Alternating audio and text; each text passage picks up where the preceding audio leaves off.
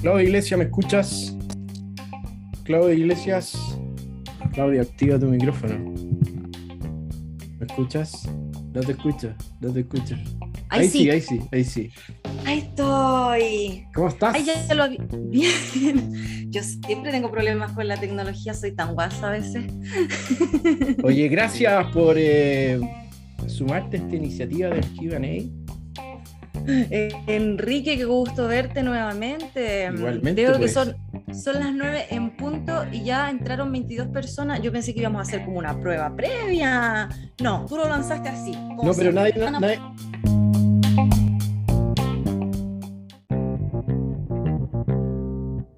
Bueno, yo creo que eh, Sí, démosle, démosle. Perfecto. Eh, ok, vamos a partir. Uno, dos, tres. Hola, hola. Bueno, y me voy a partir presentando un poco. Eh, quizás aquí no todos me conozcan. Eh, mi nombre es Claudia Iglesias. Estuve haciendo tres visados Work and Holiday en Australia, por eso es que estamos acá para yo poder hablar ya luego de toda la experiencia, eh, qué, cómo fue, qué cosas les puedo recomendar, qué cosas, aclarar dudas más que nada, pero ya posteriores al proceso de postulación, porque como toda esa información es fácil de encontrar en Internet en general, yo quisiera responder algunas preguntas un poco más al detalle, preguntas que quizás eh, no son fáciles de encontrar en Google. Y mm, ya hicimos una buena selección de preguntas con Enrique cuando ustedes se inscribieron, pero también vamos a estar dejando abierto el chat por si tienen dudas eh, más a lo que vayamos conversando, las vamos respondiendo en el camino, ojalá alcanzar a responder lo más posible, va a ser como una metralleta de, de pregunta-respuesta, cosa de que ojalá agarrar todo y no se nos quede nada en el tintero. Bueno, como les contaba, yo eh, en 2016 se me ocurrió eh, hacer una locura, dejar mi trabajo de oficina, dejar mi departamento, dejar todo y dije, me voy de viaje por mucho tiempo. Para eso necesitaba, bueno, ahorros obviamente, tenía cierta cantidad de dinero que me alcanzaba para estar un par de meses viajando por Asia, pero luego pretendía irme a Australia para trabajar, trabajar, trabajar, hacer mucho dinero y seguir viajando por el mundo. Me funcionó bastante bien la idea porque terminé haciendo tres, vis- tres visas en Australia, junté bastante dinero y he viajado ya por más de cuatro años por el mundo. En este momento estoy de vuelta en Chile hace como poco más de un año por temas familiares, pero estoy planeando irme idealmente no más allá de, de septiembre 2022. Em, entonces, yo en 2016 decido postular a la visa, me voy de Chile en enero de 2017 y a fines de ese año, de 2017, llego yo por primera vez a Australia.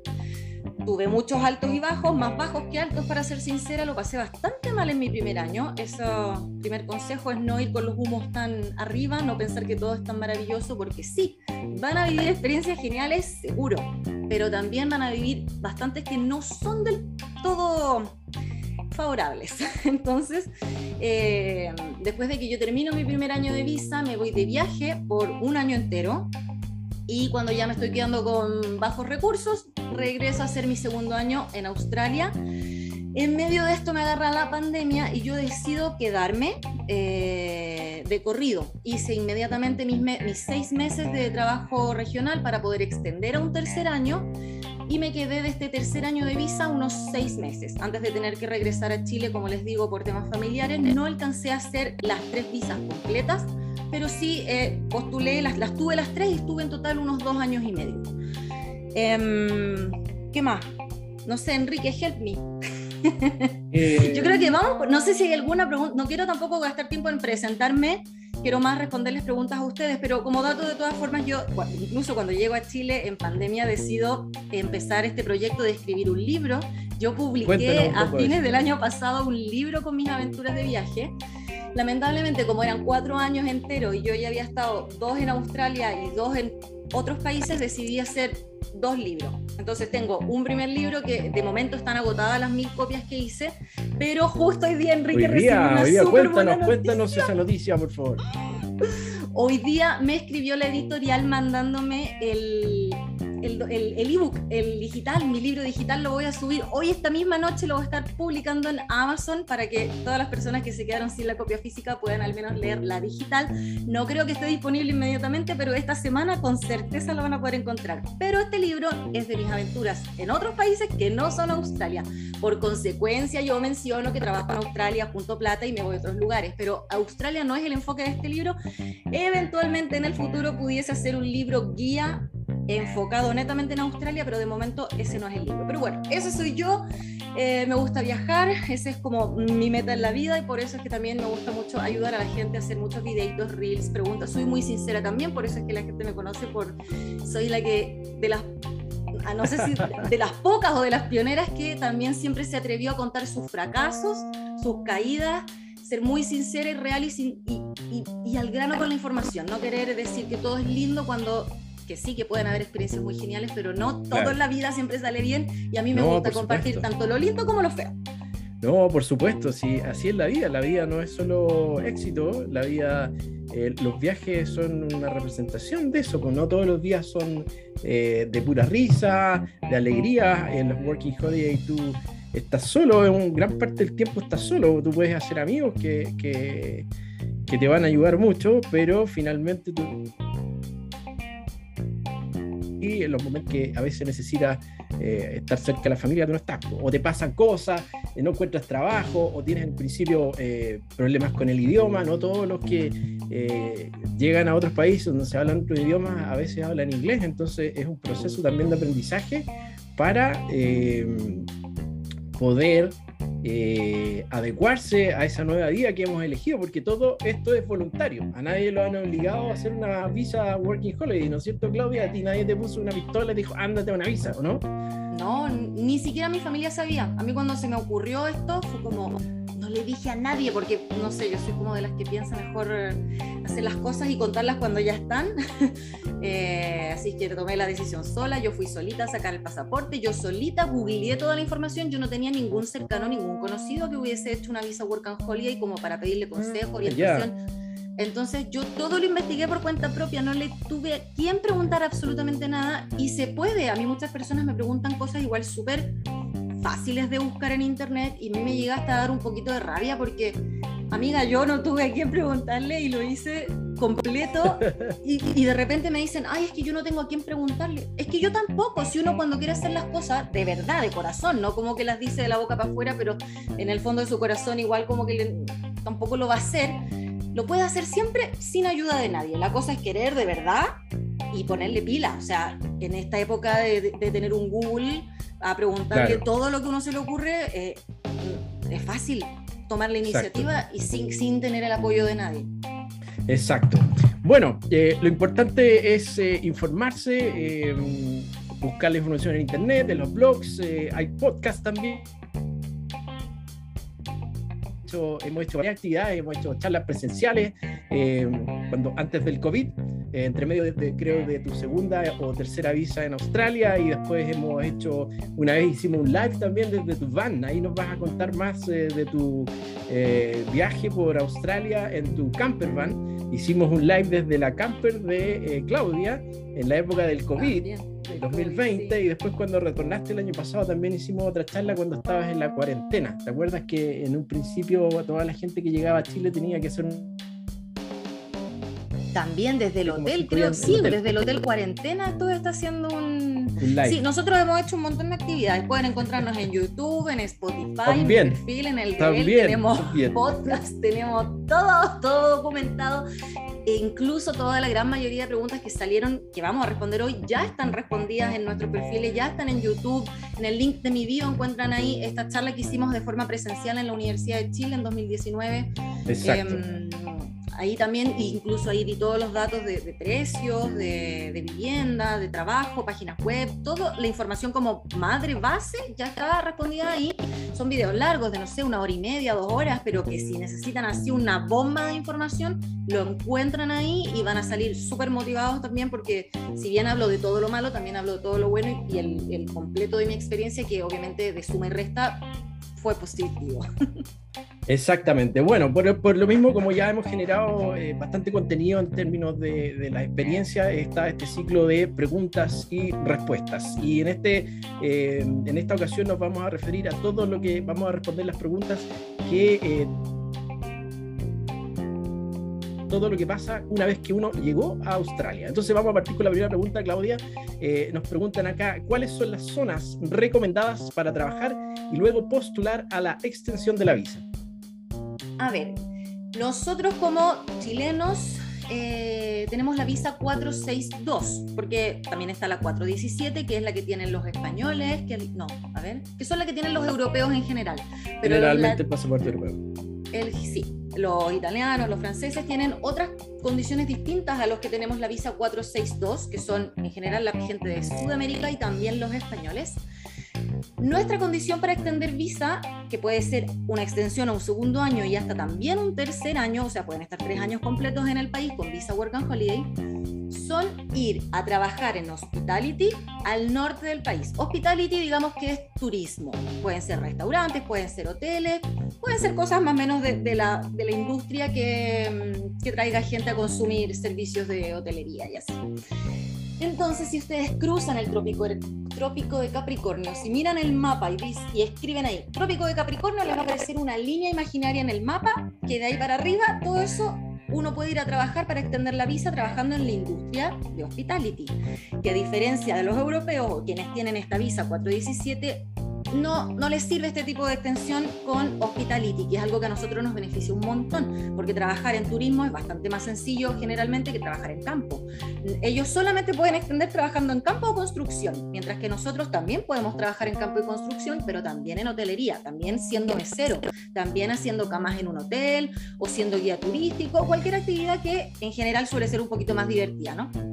Eh, hace un tiempo también, se, mm, porque bueno, cuando yo estaba allá solamente estaba esta opción de que al norte del trópico de Capricornio hiciéramos hospitality. Ay, silencien los micrófonos, por favor. Sí, por favor, eso se me olvidó decirles que mantengan los micrófonos eh, apagados, por favor, solamente Claudia y yo vamos a tener los micrófonos encendidos. Gracias. Ahí si alguien lo tiene encendido, ya están. Ya, entonces, eh, como en 2019 creo también a nosotros se nos agregó la opción de poder hacer trabajos de granja, de campo, en cualquier parte del país y que también nos sirviese para extender visado. Ahora, tienen que fijarse muy bien porque estas extensiones se rigen por código postal. Em, cada barrio, cada suburbio que se le llama, tiene un código postal que entra o no entra en la categoría. Por ejemplo, si esta granja está muy cerquita de Sydney, no les va a servir para extender porque está muy cerca de la ciudad y si tienen suficientes trabajadores que, cumplan, que, puedan ir a trabajar allá, gente local. Lo que ellos quieren es que nosotros nos vayamos a zonas un poco más remotas porque tienen escasez de trabajadores. Eh, entonces, ¿qué zonas? La pregunta era esa, ¿no? ¿Qué zonas ir para... La pregunta es, zonas recomendadas para trabajar y luego postular a la extensión de la visa. Ya. Si buscan campo, eh, yo personalmente creería que las mejores partes de campo están en la zona oeste de Australia, que es el estado se llama Western Australia. Perfecto. ¿Por qué? Porque ahí va menos gente. De, partida toda la gente siempre quiere estar en la costa este, porque es donde es la zona más popular, es donde está Sydney, es donde está Melbourne, es donde está Queensland, es donde está la Great Ocean Road, es donde está todo lo famoso. Entonces es donde están todos los latinos, donde hay una concentración muy grande de personas, por lo tanto hay menos plazas para trabajar, hay mucha oferta de manos disponibles para trabajar. Esto en general, igual que ahora estamos recién abriendo las fronteras del COVID, entonces todavía hay una escasez general de trabajadores en Australia. Pero hablando en la vida normal, toda la gente se va a trabajar al este. Entonces, si ustedes quieren encontrar trabajo fácil y rápido, váyanse al oeste. Porque justamente como hay siempre poca, muy poca gente allá disponible para trabajar, los salarios de partida son más altos hay mucha más oferta, o sea, te puedes regodear, puedes mandar el currículum a 20 empresas y te van a responder 15 ofreciéndote un trabajo, entonces ahí ya tú dices, eh, bueno, este me ofrece este, este me ofrece esto otro, y tú te quedas con quien más a ti te guste, que no es lo que pasa en general en la costa este. Tú mandas 20 currículum y te responde uno, entonces tienes que tomar ese o tomar ese, porque no tienes muchas más alternativas, ¿entiendes? Lo mismo ocurre con la zona norte, pero norte-norte, o sea, Northern Territory, así se llama. Eh, también es zona más desértica. Donde está Darwin, Cairns. No, Darwin creo. Darwin es la capital de Northern Territory y Perth es la capital de Western Australia. O sea, si ustedes Exacto. necesitan volar a un aeropuerto, les recomiendo estas dos ciudades grandes para luego ya movilizarse hacia sus respectivos trabajos que encuentren por internet muy fácil. Pero eso, yo no recomendaría irse ni a Victoria, ni a Queensland, ni a New South Wales, que son los tres estados más poblados de gente australiana y de turismo, o work and holiday como nosotros. Ya. Perfecto. Vamos a la siguiente pregunta. Ajá. Vamos a la siguiente pregunta. A ver, nos dicen acá. eh, perdón, Claudia, eh, la duda mía es la siguiente. ¿Estos, estos estados eh, sirven tanto para la segunda como para la tercera visa, no? Correcto, las condiciones para extensión de la segunda y tercera visa son las mismas, lo único que varía es el tiempo que tienes que trabajar. Para extender desde el primer año a un segundo año de visa tienes que trabajar 88 días. No tiene que ser con el mismo empleador, tú puedes acumular días con distintos empleadores. Perfecto. Em, pero ¿Cómo se 88 prueba días eso? son tres meses. ¿Cómo se, prueba la cantidad de días? payslips. Ustedes no pueden trabajar sin exigir sus payslips, que son sus...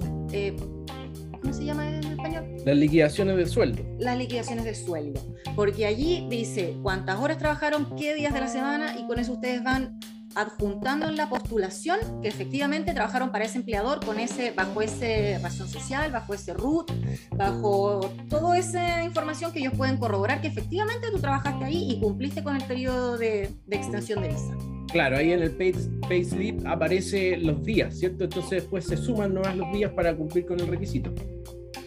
Correcto. Perfecto. Ok. Vamos a ir a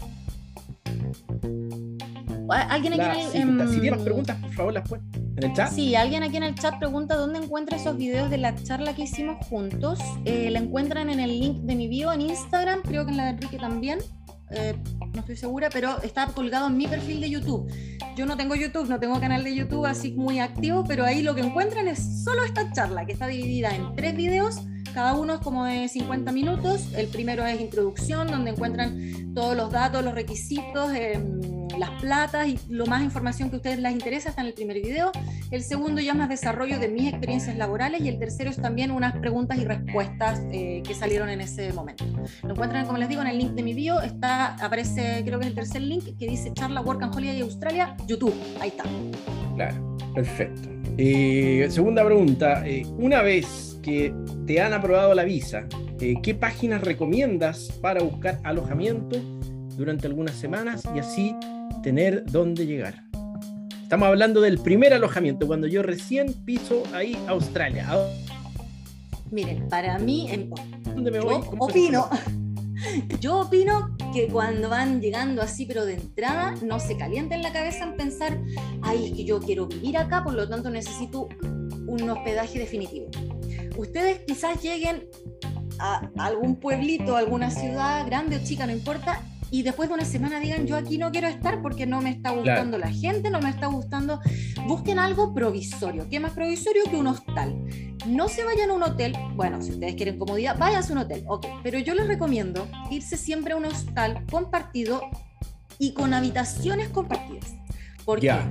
Porque los hostales en Australia, yo miren que estuve en 500.000 hostales en Australia, jamás, nunca, les juro que jamás, nunca conocí a un turista, nunca conocí a alguien que estuviese viajando por Australia, nunca, pero que, yo me sorprendí incluso. Todas las personas que están en hostales son gente de visa work and holiday. Por lo tanto, tú estás en una casa, o sea, perdón, en un hostal con, no sé, 50 personas y en tu misma habitación ya son, no sé, 8 o 10 personas que también son work and holiday y que probablemente ya tengan algo de experiencia, tú vas a hacer amistades muy rápido, muy fácil, a quienes preguntarle todo lo inicial. Yo no averigüé mucho de qué es lo que tenía que hacer cuando llegué, me fui directo a un hostal donde éramos ocho personas en la habitación, todos eran work and holiday, y lo primero que hice, chicos, ayuda, ¿qué tengo que hacer? Ah, mira, tienes que eh, ir a sacar el teléfono, el chip, la cuenta de banco, tal y tal. O sea, era tan fácil que ni siquiera me tuve que dar el tiempo de investigarla porque la tenía ahí a la mano. Todos estaban haciendo lo mismo probablemente. Muchos todos estaban, haciendo- haciendo lo mismo, todos Claro. estaban haciendo su currículum porque los computadores, o sea, los hostales te prestan computadores para que justamente tú hagas el currículum, te prestan esta impresora para que imprimas el currículum, o sea, los hostales en Australia están enfocados para Work and Holiday, hay gente que vive en los hostales permanentemente. Por meses. Entonces se convierte en vivienda y, y, no te estás amarrando a tener que quedarte un mínimo de tres meses, por ejemplo, que es lo que ocurre generalmente en viviendas ya que uno firma un contrato y así.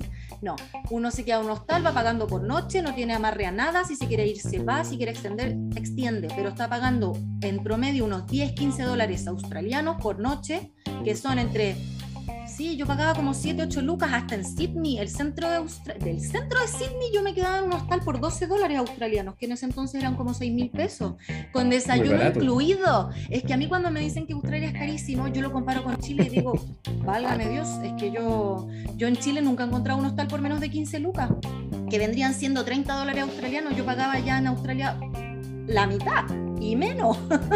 Hostales encuentro por Claudia.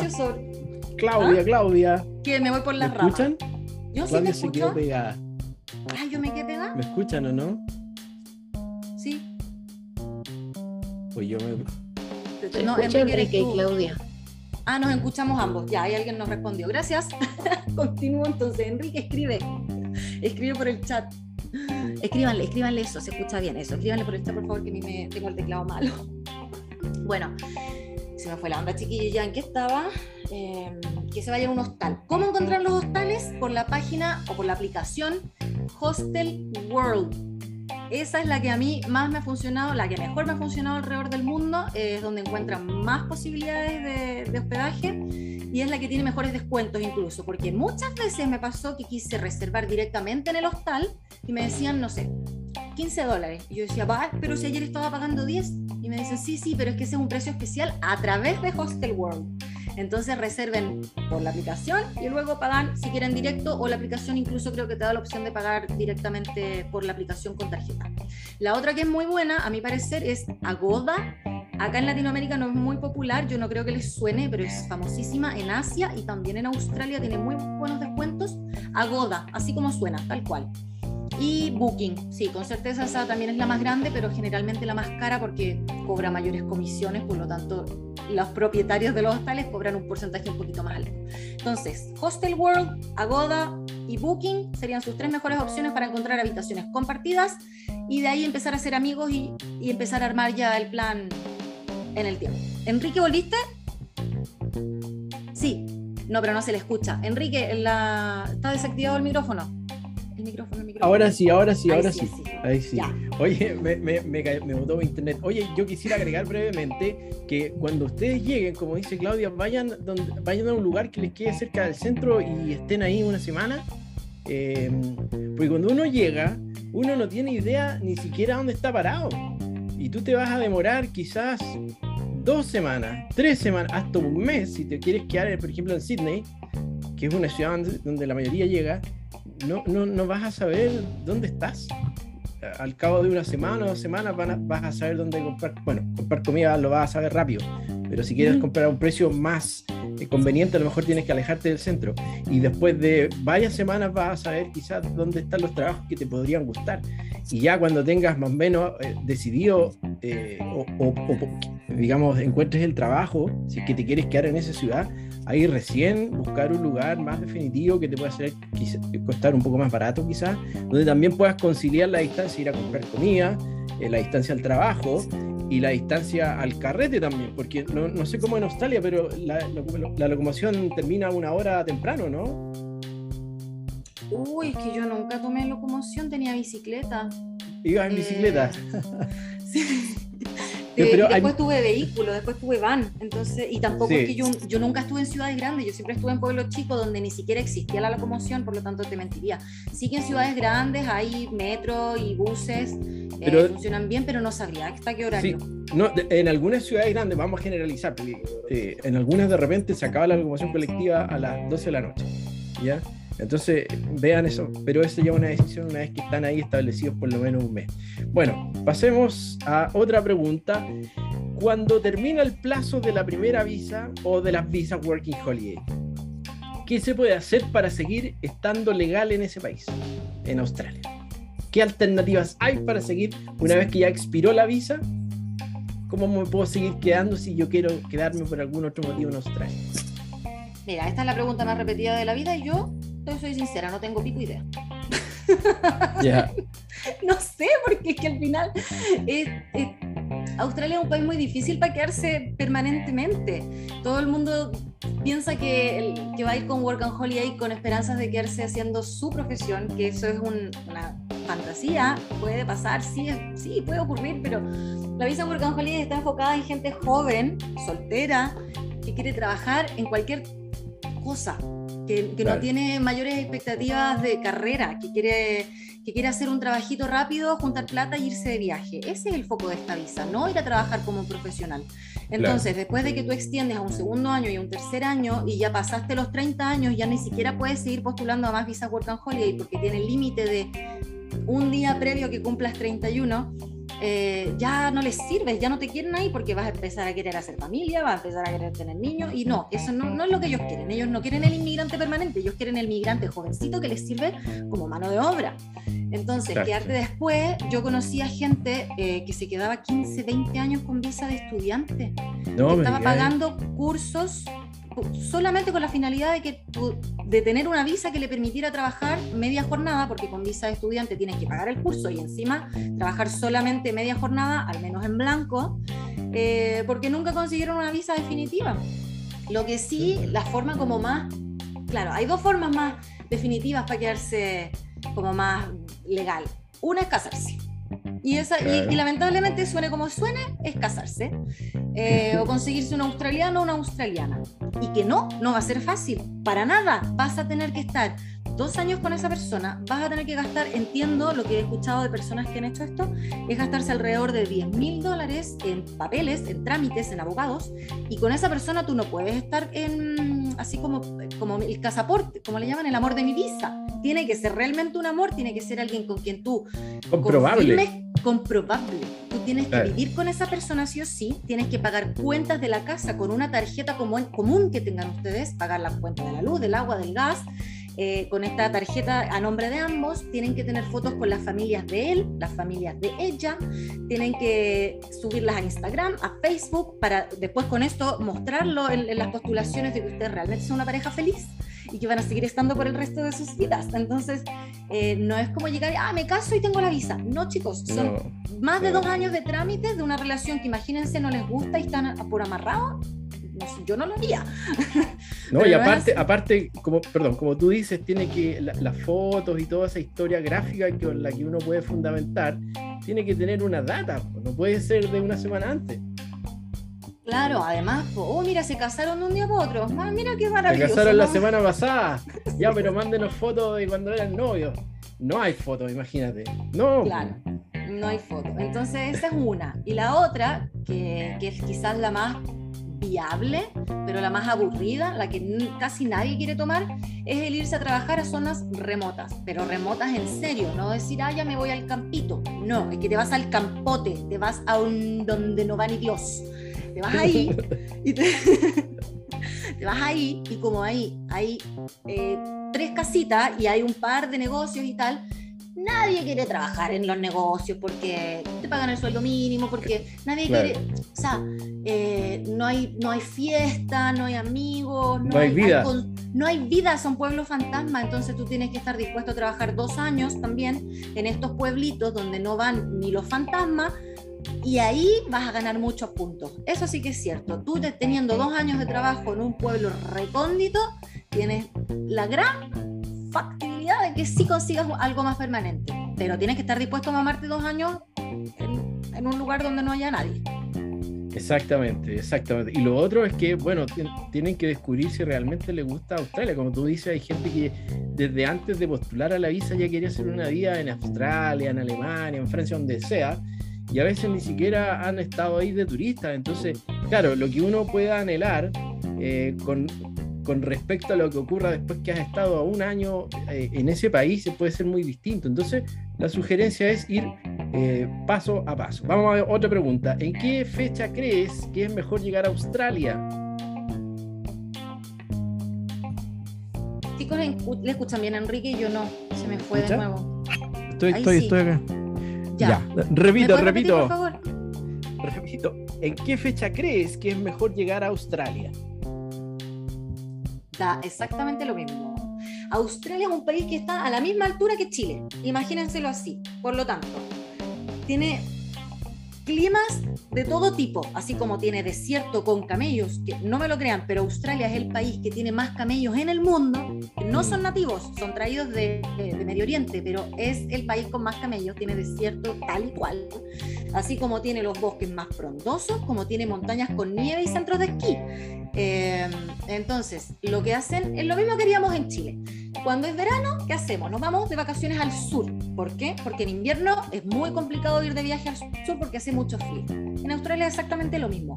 Cuando es invierno, y eh, tenemos las mismas estaciones de verano, otoño, invierno, de diciembre, en diciembre, enero, febrero es verano.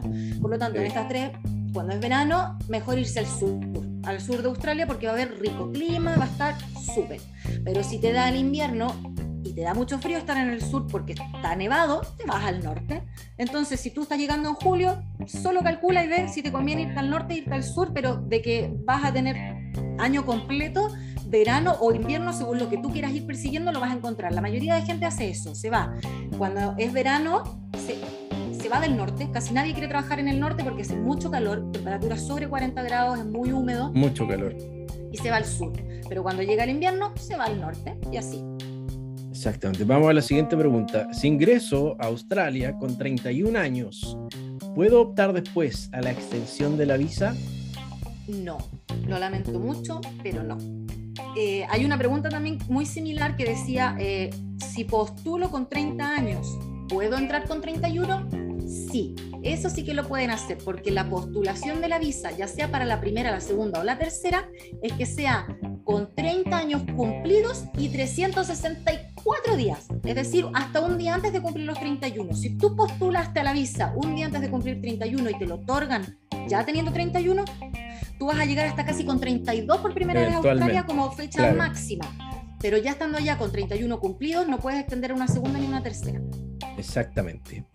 Perfecto, vamos a lo siguiente. Eh, si me dan la visa, ¿tengo que acreditar una oferta de trabajo o puedo entrar al país y hacer la búsqueda de trabajo allí?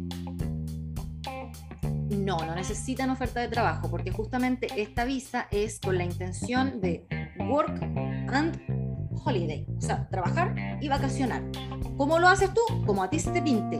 En la visa no te van a ofrecer una, una lista de posibles trabajos, no te van a decir que te tienes que ir a trabajar a tal lugar, no. Tú tienes la visa y vos vela.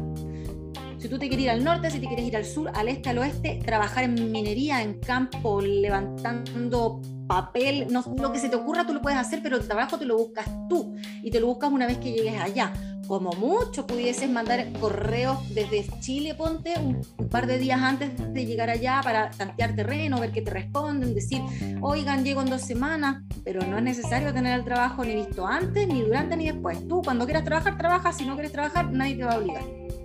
Claro, claro. Aparte que también es muy probable que antes de contratarte te quieran eh, hablar contigo, a entrevistarte, saber cuál es tu nivel de inglés. Entonces, muy difícil que alguien te contrate si no, si no estás ahí presencial.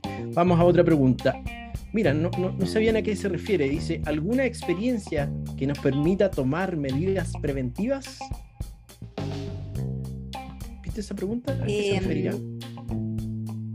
Como de yo me imagino que se refiere a que si yo tuve alguna mala experiencia en que eh, les pueda recomendar no hacer eso para, ¿Ya? ¿Sí? Para que se eviten el problema.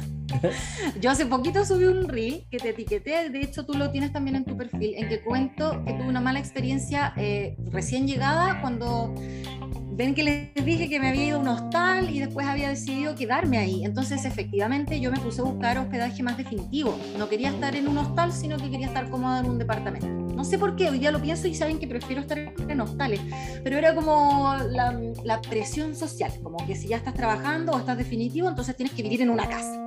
Entonces yo eh, me puse a buscar por internet lugares donde ir y como era mi primera experiencia, llegué a una, un departamento compartido con gente de Colombia. Eh, tuve muchos problemas con estas personas porque no quiero ser xenófoba ni nada por el estilo, pero fue muy complicado. Era, bueno, no vamos a entrar en detalle, pero tuve muchos problemas con ellos. Y lo que a mí me dejó de enseñanza eso es que firmen contratos, hagan acuerdos por escrito. Nunca se confíen de que las palabras van a valer en el futuro, porque las palabras se las llevan el viento, aunque suene trillado, es así. Yo con esta persona, bueno, al final me echaron porque me subieron el, el precio del arriendo, eh, yo me molesté, me empujaron, me sacaron de la casa los empujones, me, nos agarramos, no, eso fue muy feo, pero eh, ellos me decían que yo les debía plata. Ah, no me querían devolver el bond, que es la garantía, porque decían que yo había roto cosas de la cocina, lo que no era cierto, que tenía que pagar la limpieza de la alfombra. Yo no alcancé a vivir siquiera una semana ahí. Cuando llegué la alfombra estaba asquerosa, pero ellos me dijeron, no, no, que nosotros esto ya lo conversamos cuando tú llegaste. Tú pagas sí o sí la limpieza de la alfombra y mágicamente cuesta exactamente lo mismo que tú pagaste de garantía, así es que no te la voy a devolver la garantía. Cariño, esto jamás lo conversamos. Sí, sí, sí lo hablamos. Ay, mira, qué, qué, qué poco honesta por favor. Yo eso ahí aprendí, por escrito. Si él me hubiese dicho, fírmame acá que dice que tú cuando te vayas eh, la alfombra se paga, perfecto, yo estoy de acuerdo con eso, pero es que él me estaba metiendo cosas después del, que eran mentiras. Yo nunca rompí una taza, no rompí nada, incluso yo misma dejé cosas de cocina allá y no, no las cobré. Entonces, todo por escrito. Exactamente. Ok, vamos a lo siguiente. Eh, ¿Es posible escoger la ciudad o zona donde quedarse? ¿Y cuál es el desempeño promedio de la gente sin estudios? Uy, te escuché la mitad, ¿me puedes repetir? Como que no sé si es mi internet o el tuyo. Ya, voy a repetir. ¿Es posible escoger la ciudad o zona donde me voy a quedar? ¿Y cuál es el desempeño promedio de gente sin estudios? Son dos preguntas de la misma persona. Primera pregunta, eh, si es que yo puedo escoger dónde quiero ir. Por supuesto, o sea, como dije recién, no es libre. Tú si te quieres ir a la ciudad o al campo, va en ti. Puedes comenzar en una ciudad grande para hacer los trámites más importantes en el banco quizás o cosas donde necesites que haya civilización. Pero ya luego si te quieres ir a un pueblito chico donde vas a ganar mucho mejor que en la ciudad, te puedes ir donde te dé la gana. Y la segunda era el desempeño para personas el, sin... El desempeño promedio de gente sin estudios. Eso es algo que a mí, una de las cosas culturales que me llama la atención en comparación con Chile, que en Chile, cada vez que yo, me, yo conocí a un chileno, lo primero que me preguntaban era, hola, antes de preguntarme el nombre, a mí la gente en Chile me pregunta, ¿qué estudiaste? A mí me molesta mucho esa pregunta, no porque no haya estudiado, que bueno, de hecho no estudié, pero no terminé realmente pero me molesta que te quieran clasificar según tus estudios. No, no, encuentro que esa pregunta vaya al grano. No me puedes preguntar tantas otras cosas, pero tú decides preguntarme qué estudié para ver en qué sigue la conversación. En Australia la gente no estudia. Yo no, o sea, sí estudia, claro, obviamente que sí. Pero yo, por ejemplo, nunca conocí gente con estudios universitarios. Toda la gente tenía oficios y no profesiones. Y nadie te, te, te, marcaba por ello. Porque está también definido el mínimo de sueldo que con un oficio puedes ganar hasta incluso más que un profesional. No hay esta discriminación de que, ay, que él no estudió, por lo tanto le corresponde tener un trabajo mal pagado. No, allá, eres, si eres universitario porque tú quieres ser ingeniero o algo, pues que te puede ir tan bien como un carpintero. No, no están estas grandes brechas salariales de que él estudió y él no. Entonces, esas, eh, no se preocupen que si van allá a trabajar como obreros porque les va a ir bien Sí, lo, otro que me gustaría agregar es que eh, esto es como la pregunta típica de eh, soy, tengo tal carrera en Chile y si es que la puedo ejercer allá. ¿Eso es probable? ¿Eso es posible? Sí, es posible. ¿Cuán probable? Poco probable. Primero porque tienes que tener un... Si tú, por ejemplo, ingeniero comercial, que típico que ellos preguntan. Si tú quieres trabajar en un banco, tienes que tener un, un nivel de inglés tal que te permita hacer eso. Y eso tiene que ser un nivel de inglés súper alto, casi como un nativo. Aun cuando tengas esa eh, cualidad, digamos, eh, pasa otra cosa, que las visas de dos, Working Holiday son visas de 12 meses y si bien puede parecer mucho, 12 meses para contratar a un profesional altamente calificado no sirve, es muy poco. ¿ya? las empresas que buscan profesionales eh, calificados gastan dinero, invierten dinero en buscar eh, personas que cumplan con los requisitos y no lo van a hacer en una persona que tiene una visa de 12 meses, ¿ya? Entonces, ¿es posible? Es posible, muy poco probable, ¿ya? no dejen de intentar, pero lo importante es no perder el tiempo. Si andan buscando el trabajo de sus sueños, puede que pasen seis meses y no lo encuentren. Y lo van a pasar mal y no van a disfrutar realmente la experiencia. Bueno, vamos a la otra avisa. Eh, si me aceptan, ya, eso ya la respondimos. ¿En qué fecha recomiendan llegar? También la respondimos, que puede ser cualquier fecha.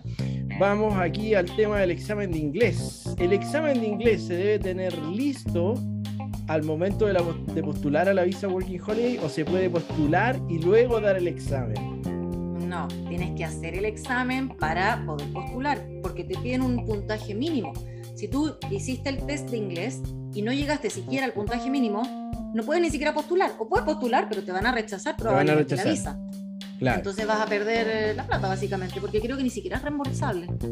No, no, porque eh, si te falta algo, tienes que volver a postular, te van a rechazar. Eh, el examen es un insumo dentro de todos los documentos que tienen que presentar al momento de ingresar la postulación. Se postula por internet, tienen que subir unos PDF ahí y, cumplan con todos los requisitos. No interpreten cosas, háganlo al pie de la letra, porque si no, como dice Claudia, van a tener que volver a pagar y van a perder tiempo. ¿Ah? Y no es barata la visa, son como 200 y tantas lucas. Sí, sí, en total hay que gastar como 500, 600 mil pesos para postular. Ya, eh, pregunta, ¿qué nivel de inglés es necesario para obtener la visa? Esta es complicada porque, ¿cómo sé yo? Yo, yo, nunca hice un curso de inglés, entonces cuando a veces me dicen, Claudia, yo tengo nivel B1, no, sé lo que me están diciendo. No entiendo qué significa un nivel B1. No sé si eso es bueno o es malo, porque jamás he estado yo en estas métricas de cómo miden las escuelas. Pero yo, yo, yo sé inglés solo por haber visto películas en inglés, con subtítulos en inglés, traducir todas las canciones, canciones del universo y tratar de comprender lo que dicen las canciones. Yo desde muy chiquita que hago este ejercicio eh, personal, sin estudios como digamos de, escuela, y, me fue súper bien. hoy día hablo inglés fluido, no, no nativo, pero soy, o sea, entiendo, puedo mantener una conversación sin problemas. Eh, entonces, ¿qué nivel? No tengo idea, pero te, te van a pedir hacer un test em, británico, que sea el IELTS, se escribe I-E-L-T-S, o el TOEFL, que es T-O-F-L, creo. Estos dos son test British, que con la pronunciation like this. Y entonces eh, allí te dicen, claro, tienes que tener tal nivel en, en estos test. Cada uno tiene distintas escalas, entonces tampoco les puedo decir tal escala o cual escala, pero están escritas por ahí en internet. Pero sí les puedo decir que hay ensayos gratuitos. De hecho, me acabo de meter, si se meten en la página del IELTS, eh, tiene un free trial, algo así, como una prueba gratuita de ensayo donde están todas las preguntas, tú las respondes, después están todas las respuestas para ver qué puntaje sacas y tú puedes hacer como una simulación de qué puntaje tendrías y cuánto te faltaría para alcanzar el puntaje mínimo o si es que ya con lo que sabes estás pasado de lo que ellos te solicitan. Claro, tienen que, hay varias alternativas para probar el nivel de idioma. Eh, eh, dar algunos de estos tests que mencionó Claudia o eh, haber estudiado en el extranjero. Los profesores de inglés o los traductores lamentablemente tienen que cumplir con los requisitos, eventualmente tienen que de igual manera rendir los tests. ¿Ya? Vamos a seguir con otra pregunta acá. Dice, yo quiero ir solo a generar, generar dinero, ¿no es cierto? Y poco a vacacionar. Datos de cómo sacar el mejor provecho para eso. ¿Se entiende la pregunta? Sí, y me encanta esa pregunta. Por favor, ¿cómo se hace eso? ¿Cómo se hace eso de querer ganar, ganar plata, ganar plata, ganar plata? Es verdad que se puede hacer mucha plata, pero lamentablemente la gran, gran, gran mayoría de personas no ahorra casi nada. Porque la gran mayoría se va a Sydney, se va a Gold Coast, se va a Melbourne y se quedan chantados en una ciudad con tantas distracciones en que uno encontrar trabajo en una ciudad grande no es tan fácil como en un pueblo chico donde hay escasez de trabajadores. Punto uno. Sí, trabajo hay, pero tan fácil como en un pueblo chico, no. Eh, como también hay tanta oferta de trabajadores, los sueldos además son los mínimos, versus los pueblos chicos que, como les decía antes, te pagan mucho más porque les cuesta mucho llevar gente a trabajar allá. Entonces te dicen, por favor, ven, te ofrezco más, pero por favor, ven. Entonces ganas más plata. Y estando en Sydney, Melbourne o ciudades grandes vas a tener discoteca, vas a tener bares, vas a tener muchos amigos, vas a tener muchas cosas en que gastar. Y la gente en general no es de cocinarse, ir al supermercado y, hacerse el arroz en la casa. Le gusta ir a un restaurante, le gusta ir a hacer un tour. Entonces al final ganan bien, pero gastan bastante. Entonces dicen, sí, pero lo comió, lo bailado, no me lo quita nadie. Fantástico. Si tu misión es ir a pasarlo la raja, lo vas a pasar la raja. Pero después no vengan a decir, ay, es que yo no me pude ahorrar y no me pude ir a Tailandia después de Australia como yo quería. Porque ese es como el gran plan de muchos, como ya, junto plata en Australia y luego me voy a hacer el sudeste asiático un par de meses.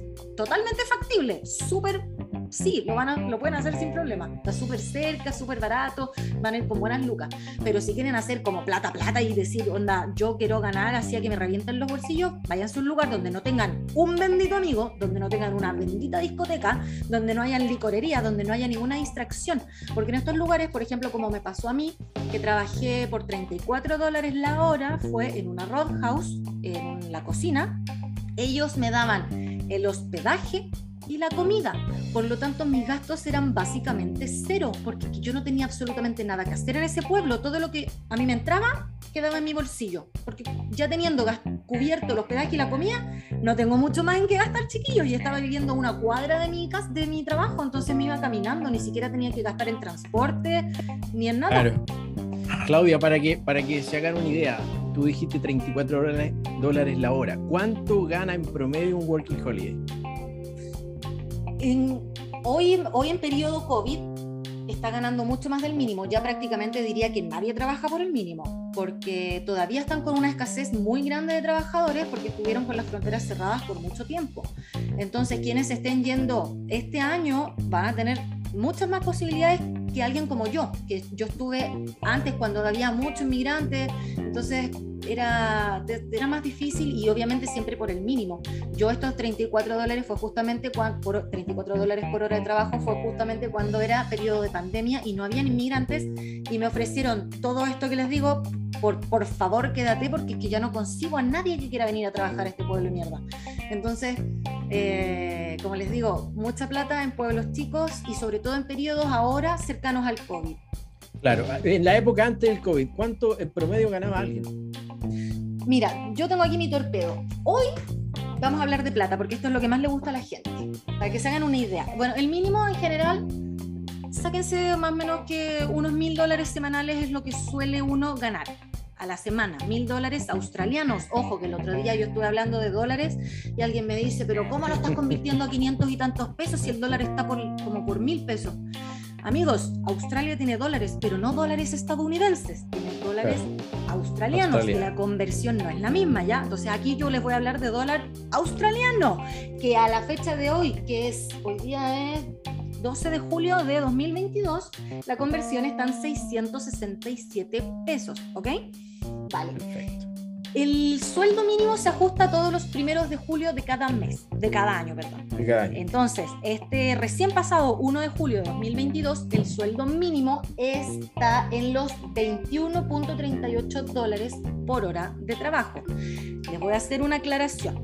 Este sueldo mínimo es con contrato full time o part time. ¿Qué significa esto? Que tienes un contrato y eres un personal estable. Por lo tanto, tú tienes derecho a tener vacaciones y cuando tú te tomes las vacaciones anuales van a ser vacaciones remuneradas. Y si tú te enfermas, vas a tener licencia médica y vas a tener licencia pagada. Ahora, llegar a tener un contrato full time o part time no es tan masivo entre gente work and holiday porque en general nosotros trabajamos por periodos cortos, por un mes, dos meses, tres meses, hasta seis meses, que es lo máximo que nos permite este visado a nosotros trabajar con el mismo empleador. Entonces, la gran mayoría de veces nosotros trabajamos con contrato casual.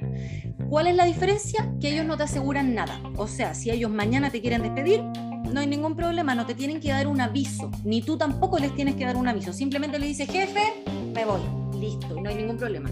Entonces tampoco tienes derecho a vacaciones pagadas, no tienes derecho a licencias médicas pagadas y por compensación tu sueldo mínimo es un 25% más alto que el sueldo mínimo del full time y del part time, ¿ok? Lo estoy diciendo bien lento para que esto se pueda procesar. Si tú tienes el sueldo mínimo de 21.38 dólares por hora de trabajo y le sumas un 25% adicional con contrato casual, que sería el equivalente a unos 5 dólares más por hora, quedarías con un sueldo mínimo de 26.7 dólares por hora de trabajo como sueldo mínimo con contrato casual. Ahora, eh, nosotros como Work and Holiday tenemos que pagar un 15% de taxes, de impuesto al salario, que si lo descontamos serían unos 4 dólares. Por lo tanto, tu sueldo final, el que ya te llega al bolsillo después de pagados tus impuestos, es de 22.7 dólares por hora de trabajo como mínimo con contrato casual. Eso convertido a peso chileno con el dólar de hoy a 667 pesos, te queda que tú estarías ganando la módica suma de 15.140 pesos chilenos por hora de trabajo. ¿Ok? Correcto, correcto. Si ustedes calculan 15 lucas, 15 lucas líquidas por 8 horas de trabajo, saquen la cuenta. Y después calculen por por las 40 horas a la, semana o, y las cantidades de semana, no, van no es difícil que ganen menos de mil dólares al mes. Ya líquido. Exactamente, exactamente. 40 a 45 horas semanales. Lo importante es ojalá tener hartas horas eh, en la semana, porque eventualmente tú puedes trabajar en un restaurante y no te van a dar 45 horas. Puede que te den 15, 20, ¿cierto? Sí. Por eso de repente tienen más de un trabajo. Y, y conectado con lo que tú acabas de decir, ¿cuánto cuesta vivir ¿Cuánto necesito en el mes para vivir? Considerando los gastos básicos, la diversión, el transporte. Bueno, todo depende, siempre depende, porque si quieres vivir como, como, como, rey, van a necesitar mucha plata, digamos. Hablemos en términos promedio. Si quieres salir a comer todos los días, también van a necesitar un saco de plata.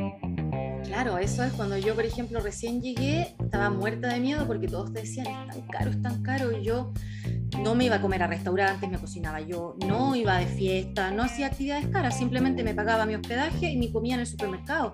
Y, pocos más gastos tenía y estaba gastándome unas 400, 500 lucas chilenas al mes. Y era lo mismo que yo gastaba en Chile. Entonces tampoco era tan caro, era el costo de vida allá a mí me salía lo mismo que en Chile. Incluso hoy Chile con lo caro que está me sale mil veces más barato irme a Australia y con lo solo de Australia, o sea, no hay comparación.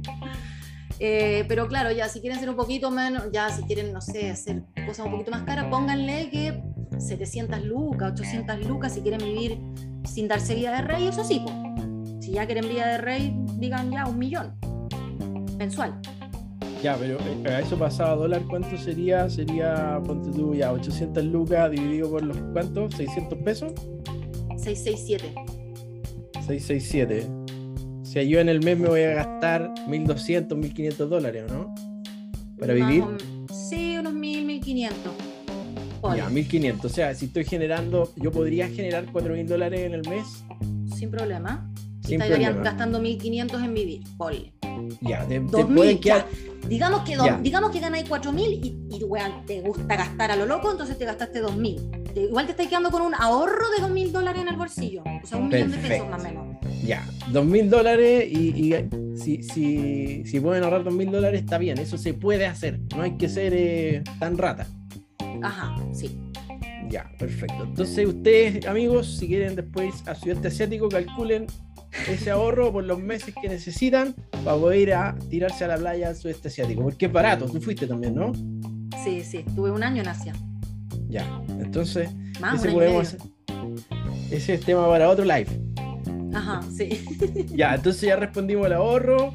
Eh, ¿cómo, llevo, cómo, ¿Cómo llevo plata de Chile a Australia? ¿Cómo se hace eso?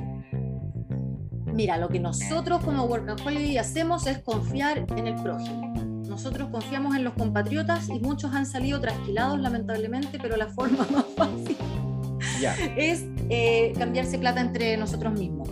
Ya, esto es como un cambio, un cambio informal, esto no es lo formal, ¿cierto? Esto no es lo formal, sí. A ver, tenemos dos opciones. Tenemos la, la, buena, bonita y barata, pero riesgosa, y tenemos la que es cero riesgo, pero más cara. Como nosotros somos rata, o yo soy rata, prefiero correr el riesgo. Perfecto. ¿Cómo es eso? Resulta que hay un millón y medio de grupos de Facebook por el universo y hay 8 millones de grupos de WhatsApp que se sacan de ahí, de esos grupos de Facebook. Ustedes métanse, por ejemplo, eh, chilenos en Sydney, chilenos en Australia, chilenos en Gold Coast. Ustedes van a encontrar muchísimos grupos de Facebook con gente, o latinos, españoles en, en Melbourne, no sé, están llenos. Entonces por ahí mismo pueden preguntar, hola, ¿hay algún grupo de WhatsApp de este pueblo o de esta ciudad o del, no sé. Hay muchos grupos de WhatsApp de, chilenos específicamente, con quienes eh, tú, tú, llegas a Australia, abres tu cuenta bancaria, la tienes en cero, pero tienes la cuenta chilena con plata. Entonces buscas a alguien que esté en el proceso opuesto a ti. Tú vas llegando y esa persona se va yendo. Por lo tanto, esa persona tiene la cuenta australiana llena, pero necesita convertirla a pesos y tú de pesos a dólares. Por lo tanto, ustedes mismos hacen las transferencias bancaria. Al, al, precio Google, uno siempre le hace el precio Google porque es un precio que te conviene a ti y a él, porque si lo haces a través de empresas, eh, hay unas empresas online, no recuerdo los nombres en este momento porque nunca las he utilizado. WeTrans, no, WeTransfer, We...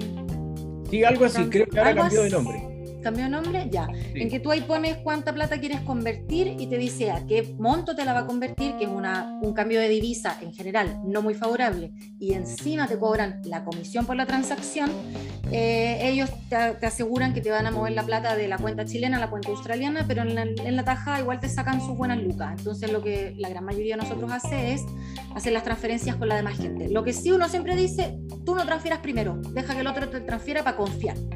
Entonces, claro, ahí hay que jugar a ver quién confía primero. hay varias preguntas que tienen relación con el trabajo, pero las vamos a resumir.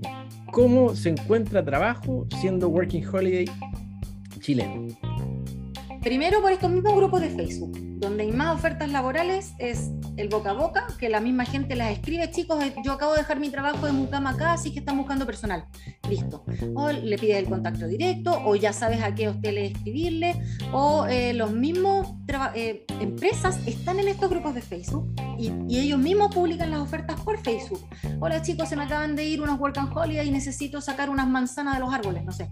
Y ahí está la oferta. Yo conseguí muchos trabajos por Facebook y también los otros, la otra página más famosa para encontrar trabajo es Gumtree. Se escribe Gumtree, como árbol de goma, que es el nombre del eucaliptus, por si acaso. El eucaliptus es un árbol nativo de Australia, que no es uno, son como 200 tipos de especies, y allá no le dicen eucaliptus, que ese es como el nombre científico, le llaman Gumtree. Y así se escribe en la página web y por ahí ustedes pueden encontrar auto, hospedaje, eh, eh, ¿qué estábamos hablando? Autohospedaje, trabajo y artículos de primera o de segunda. Es una página que abarca todo. Es como es súper útil en Australia esa página.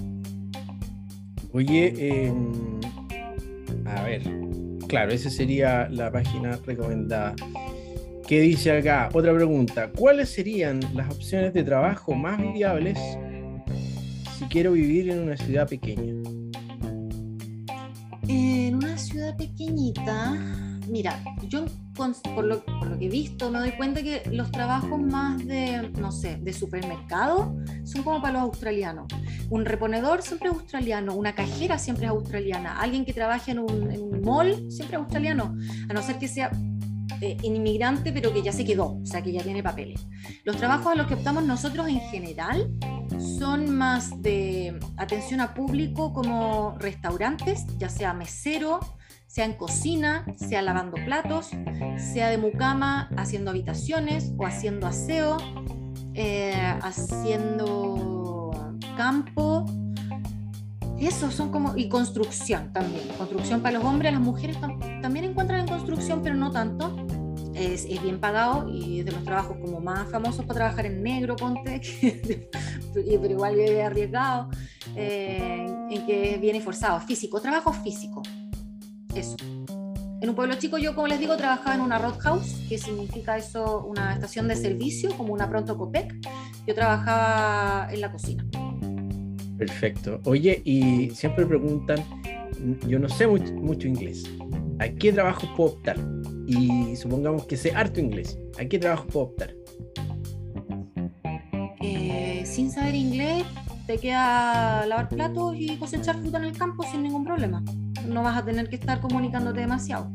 Igual ya sabemos que te van a pedir un nivel mínimo de inglés al hacer tu prueba, tu test de inglés para postular a la visa. Entonces igual, si ya llegaste allá vas a saber lo mínimo.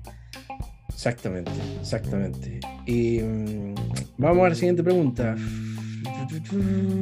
Ya, yo llego a Australia y ¿qué cuáles son los trámites que tengo que hacer? Los primeros trámites. Los primerísimos son Una vez que te instalaste en el hostal, estás cómodo, tú sales y en dos horas tienes listos tus trámites, que son ir a una empresa telefónica, la que sea de tu gusto. A mi parecer, Telstra es la mejor. Bueno, no es a mi parecer, es la mejor. Eh, es la más cara también. Si tú vas a estar en ciudad, contrata cualquier compañía porque da exactamente lo mismo, pero si vas a viajar y te vas a ir a zonas rurales, te queda solamente contratar Telstra porque es la mejor, la que tiene mejor cobertura en el país. Tú te compras el chip y nada más. Te van a pedir el pasaporte, sí, te van a pedir una copia de pasaporte y, y de la visa, no, no, solo el pasaporte. Te dan el chip y tú ya le vas a, través de la aplicación del, de esa compañía, le vas recargando plata y vas comprando packs de datos o lo que tú quieras. No se amarren a plan, vayan pagando mes a mes. Eh, eso lo tienes listo media hora. Luego te vas al banco y dices, es súper fácil porque ellos saben quién eres tú. Ellos no te van a decir, ay, yo no entiendo qué es eso Visa. No, tú dices, hola, yo soy Work and Holiday y necesito abrir una cuenta de banco. Listo. Páseme su pasaporte. En media horita le, le, firma ahí usted nombre, apellido, dirección. Tienen que dar una dirección, la del hostal, sin ningún problema. Y en ese mismo momento te pasan la tarjeta lista para usar y con eso ya puedes ahí recibir los pagos, puedes las transferencias que vas a hacer con la gente para transferir tus pesos. Listo, tienes lista la cuenta de banco ese mismo día. Y lo tercero que tienes que hacer es sacar el TFN, que significa Tax File Number, y es el número que tú vas a necesitar para entregarle a tu empleador y que te pague tus impuestos. Este 15% que te descuentan del salario, se lo van a mandar a esa cuenta de TFN eh, que tú vas a tramitar por teléfono. Eh, no recuerdo el número, lo buscan en internet, cómo sacar TFN y ahí lo van a encontrar. Eso se va a demorar, sí, se puede demorar hasta un mes en llegarte ese código, por lo tanto necesitas hacerlo el primer día para tenerlo lo antes posible. Son las tres cosas más importantes, las primeras y las únicas que tienes que hacer.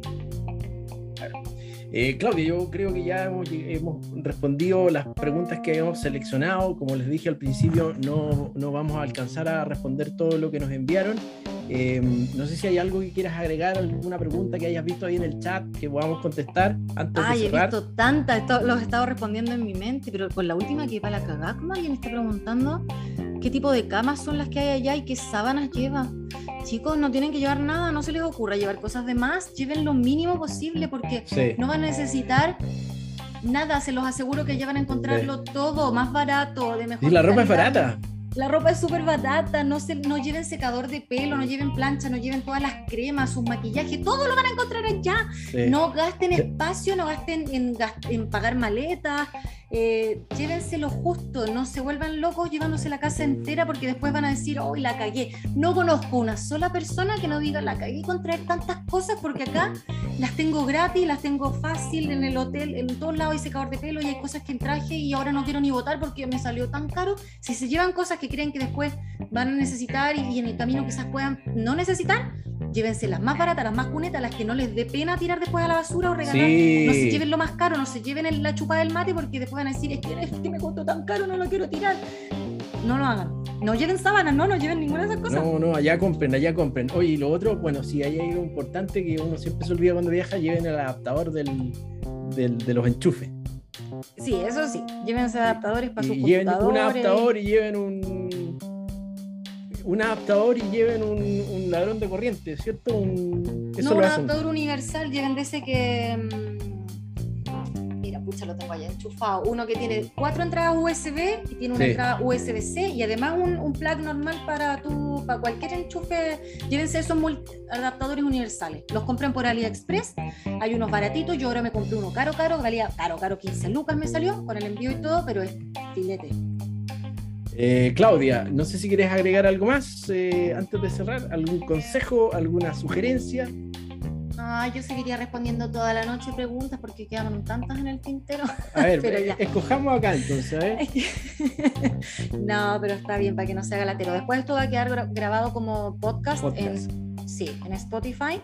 Em, acá quizás los chicos si quieren que ir a dormir ya, es medio tarde, son más de las 10 de la noche, pero después pueden escucharlo, así que no se preocupen. Eh, me gustaría como responder hartas cosas para que después la gente pueda escucharlo y decir, ay, salieron buenas a preguntas. Escojamos, a ver, escojamos, busca una acá. Mira, yo quiero responder algo. Eh, eh, alguien preguntó ahí que era guía, que no, era guía turístico y no hablaba bien español, inglés. Entonces, voy a generalizar. el, cuanto mejor domines el idioma local, mejor te va a ir.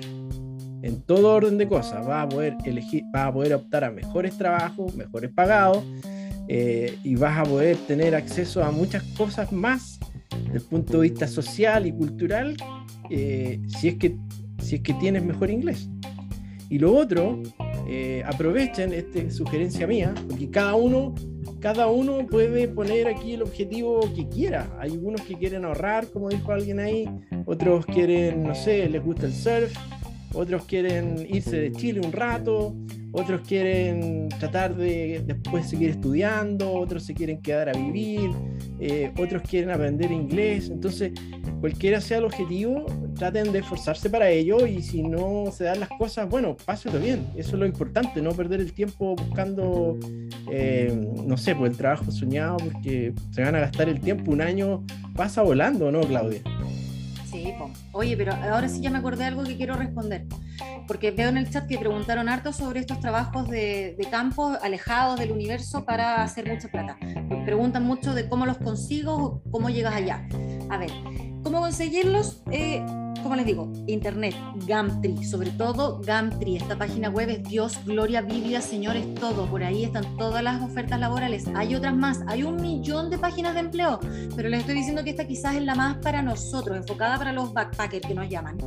Eh, iba a decir, eh, Roadhouse en medio de tal camino rural eh, necesita empleados para lavar platos, por ejemplo tú dices, ay madre mía, pero ¿cómo llego allá? Entonces los contactas, ahí está tu misión. Eh, no importa, tú no tienes que estar ahí para encontrar el trabajo, sobre todo estos trabajos muy, muy remotos, eh, saben que no van a tener una entrevista personal. Eso sí ocurre en la ciudad, quieren hablar contigo, quieren ver tu prestancia, quieren verte la cara.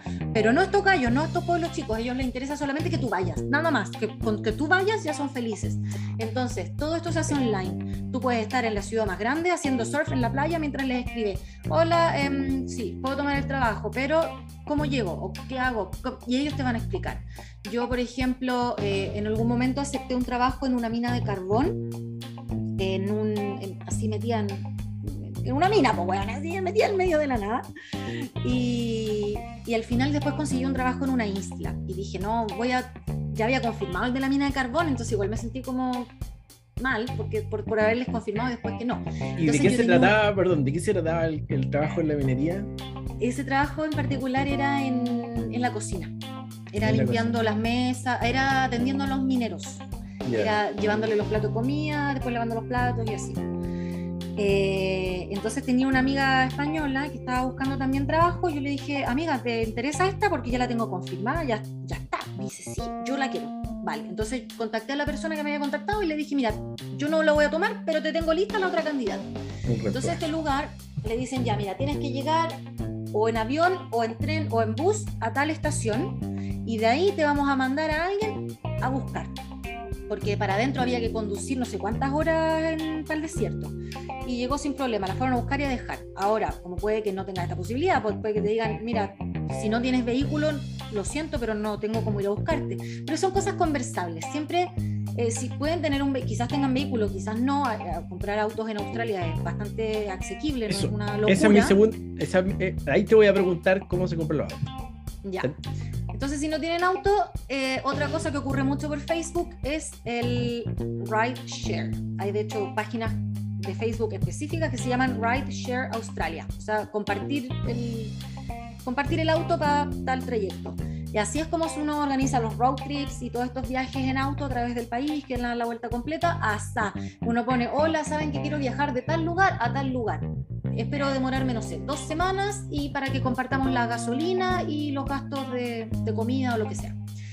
Entonces, si tú no tienes, si tú quieres llegar a tal pueblo y no tienes auto, entonces escribes por, por Facebook. Hola, saben que estoy en Melbourne y necesito llegar a Mildura, pero no tengo auto. Eh, alguien que vaya en esa dirección y con certeza les va a aparecer alguien diciendo, sí, yo voy, quizás no mañana, pero no sé, voy la otra semana y tú le dices a tu empleador, ya conseguí cómo llegar, pero la otra semana, listo, te espero. Todas estas cosas se coordinan así en el camino. Eh, eso. Oye, Claudia, cuéntanos, tú tuviste una van, una van, una camper van. Eh, ¿Cómo se compra un auto? ¿En qué hay que fijarse? Eh, y los costos de tener un auto. Si es que hay que pagar seguro, revisión técnica, etcétera, etcétera. Cuéntenos, ilústrenos, por favor, sobre ese respecto. Yo me compré una van en mi segundo año, una camper van que ya venía con cama, con cocina, con baño. no, el baño lo compré yo, pero sí tenía baño, tenía todo, lavaplatos. Eh, por Gumtree también, nuevamente, como les digo, esta página web es la Biblia, lo tiene todo. Por ahí me compré el auto. Eh, me gustó mucho, pero sí tuve muchos problemas también, muchos problemas mecánicos. Eh, tuve que hacerle un montón de reparaciones, fue un parto. Sí que después recuperé gran mayoría de la plata en el precio de venta. fue harto trabajo tuve que hacerle muchas mantenciones, también hay que estar pagando la patente anual, o bueno, se puede pagar eh, cada tres meses, pero yo decidí pagarla por año completo porque sale un poquito más barato. Em, es, un hijo, es, saber que vas a estar comprando un auto de segunda mano puede salirte bueno como puede salirte malo, eso es universal. Eh, pero claro, el seguro no es obligatorio, tener auto asegurado no lo es obligatorio, pero yo lo recomiendo por lejos. O sea, yo no hubiese tenido contratado el seguro, me muero, habría salido, pero habría perdido mucha plata porque me hicieron hartas reparaciones. Eh, eso, la van, la camper van, yo la compré en 8 mil dólares o 7,500, algo así, y la vendí en 10 mil. 10 mil. Claro, Igual le metí plata, igual perdí, o sea, perdí en el paso, no sé, 3 mil dólares, pero, pero, pero era mi casa, o sea, yo me ahorraba el hospedaje igual viviendo ahí adentro. Exactamente. Oye, em, ¿y cuántos kilómetros anduviste? ¿En qué zona anduviste acá? Si, no, si te muestro en... Le di la vuelta completa al país, incluido el desierto y la isla de Tasmania. Toda la vuelta, ¿y eso en kilómetros cuánto es? Ay, yo no me acuerdo. El avance que recorrí 20.000, pero antes había recorrido, ponte 20.000 más, yo creo, no sé, serán 50.000 kilómetros alrededor de la circunferencia, quizás. Ya. Por ahí. claro. Es gigante, es gigante Australia. Sí. Pero em, siempre, siempre por el contorno, ¿no? al Outback no fuiste. Sí, sí fui al Outback, eh, donde está Uluru, el centro, el desierto mismo, ahí justo donde dice Australia, ahí estuve. Hice el centro por alrededor afuera y también me metí al adentro al, centro santo. Claro. ¿Qué es lo que es el Outback, para el que no sepa? El Outback. Eso, cuando, bueno, yo no, usé esa palabra para que, no, para que se entendiera, pero cuando les hablo de trabajos remotos, les hablo de ir a trabajar al Outback, que es el mira, nadie tiene certeza de dónde comienza el Outback o no, porque hay gente que dice, no, pero es que el Outback real es el centro-centro, donde están los puros camellos. Pero no, hay gente que dice ya después de tres horas de la ciudad adentro, uy, que ya eso es el Outback, como que está muy lejos. Básicamente es como referirse al campo o referirse a zonas alejadas de la ciudad. Y si por ahí alguien estaba preguntando si es que eso eran con contrato, claro, sí, todos los trabajos estos que yo hablo, yo nunca trabajé en negro. Eh, y sobre todo estos con lejanos te quieren ofrecer contrato para amarrarte lo más posible, ojalá que estés con ellos lo más, tiempo posible. Esta gente está muy desesperada por conseguir personal. Aquí en Alice Springs, ahí está la, la, roca, ¿no es cierto? Ahí está la famosa roca, sí, la roca sagrada de los aborígenes. Dicho sea de paso, Australia no es de gente blanca. Yo siempre me gusta esto decirlo porque me dicen, ¿y cuántas veces te enamoraste con cuántos australianos blancos, rubios, guapísimos, surferos? Ay, yo digo, qué rabia me da porque el país no ese australiano es el australiano nuevo, el australiano invasor, como así fuimos nosotros los blancos españoles, allá son los ingleses, pero la gente nativa de Australia es de piel negra y han, sufrido muchísimo porque así como sufrimos nosotros acá con la invasión, ellos también, y es una sociedad que todavía tiene muchas heridas por sanar, hay gente que se le ha discriminado y se le sigue discriminando muchísimo cuando dicen que Australia es todo maravilloso, no, es un país bastante, muy racista, sobre todo, sobre todo con sus aborígenes, eh, tienen hartos problemas sociales en esa sociedad, la verdad, aunque no se muestre en la televisión y digan que es un país perfecto, pues no no todo país es perfecto y tiene sobre todo problemas internos así a trapito debajo que nadie los vea. Ah, lo que pasa es que uno se queda con la idea de aquí, de, de, la Australia que uno ve en la tele, Sydney, Melbourne, claro, Adelaide. pero esa es la Australia de, la foto. Cairns, toda esta parte Gold Coast que, que, es todo playa y surf, ¿no es cierto? Claro. Em, oye. ¿Qué vende, el, turístico? Oye, ¿y qué, qué, qué, es lo que son los bogan? ¿Es un término peyorativo? ¿Qué, eh, ¿Qué es lo que es eso? Bogan, son los flights. Son ay, que, que, me digan allá que son todos cuicos, no, mi amor, no, no, no, aquí hay unos australianos, por Dios. Cuando dicen que el australiano no se le entiende, la verdad es que yo creo que se refiere al Bogan, que, porque el australiano de ciudad en general habla súper bien, yo les, al menos modulan, hablan más lento, se les entiende bastante bien, es gente más educada, más de ciudad. Pero la gente Bogan, que es el flight, que te habla así, igual como te habla un chileno, así te habla ese australiano con un acento que no se le entiende nada. Y que sí lo puedes ver drogados, hay, hay mucho problema de drogadicción en Australia, mucho alcoholismo también, pero sobre todo drogadicción. Y si hay gente que vive en la calle y hay, hay hartos problemas sociales, y la verdad es que no se muestran, pero existen. Eh, el Bogan sí quizás te puede robar, no a mano armada, no como en Chile, o sea, no estoy poniendo, no, puedo comparar Chile con Australia en estos temas, porque la seguridad sí efectivamente es mucho más seguro, pero de que ocurren cosas, sí las ocurren. Yo tengo todos estos amigos a los que les reventaron el auto y les sacaron todo lo que tenían adentro. Eh, pero siempre son robos así, como más de, que tú no te enteres, no hacerte daño, no llegar y golpearte para sacarte el teléfono. Eso sí que no ocurre o puede ocurrir, pero es muy raro. Si te roban, te van a robar porque dejaste algo encima y, y tú mismo lo perdiste, básicamente. Pero, pero, pero el chileno, el chileno sabe cuidarse, ¿no, El chileno es sí. Pero sabes que ya como que uno se relaja, después como que cree que no pasa nada y, después justo le pasa porque por confiado. Claro, no, pero generalmente nosotros eh, estamos preparados para cuidar todo, ¿o no? Sí, nosotros andamos más siempre más a la guaite. Oye, bueno, Claudia, eh, te agradezco nuevamente tu tiempo, tu simpatía, eh, tus ganas de participar y colaborar para que podamos eh, difundir más contenido, en este caso Australia, y agradecer también a todos quienes se han conectado esta noche. gracias por participar. Claudia, no sé si quieres decir algo más antes del cierre. No, cerremos. Hubiese querido responder muchas más preguntas. Eh, de todas formas, en mi perfil yo acabo de subir una foto, eh, preguntas y respuestas a Australia, porque si algo les queda pendiente, pónganmelo ahí en esa última foto que subí y yo les puedo seguir respondiendo cositas por ahí para que para seguir el hilo y ya no, no alargar mucho más esto, pero no me hagan preguntas por privado, por favor, porque me llegan demasiadas y no me da el abasto. Prefiero que las pongan públicas, así podemos ir dejando respuestas públicas también para que todos los demás puedan enterarse. No, y después podemos hacer otro QA. Ya. Pues, okay. ok. Muchas gracias a todos, Claudia. Muy amable, que estés muy bien. Buenas noches. Gracias, chicos. Mucho.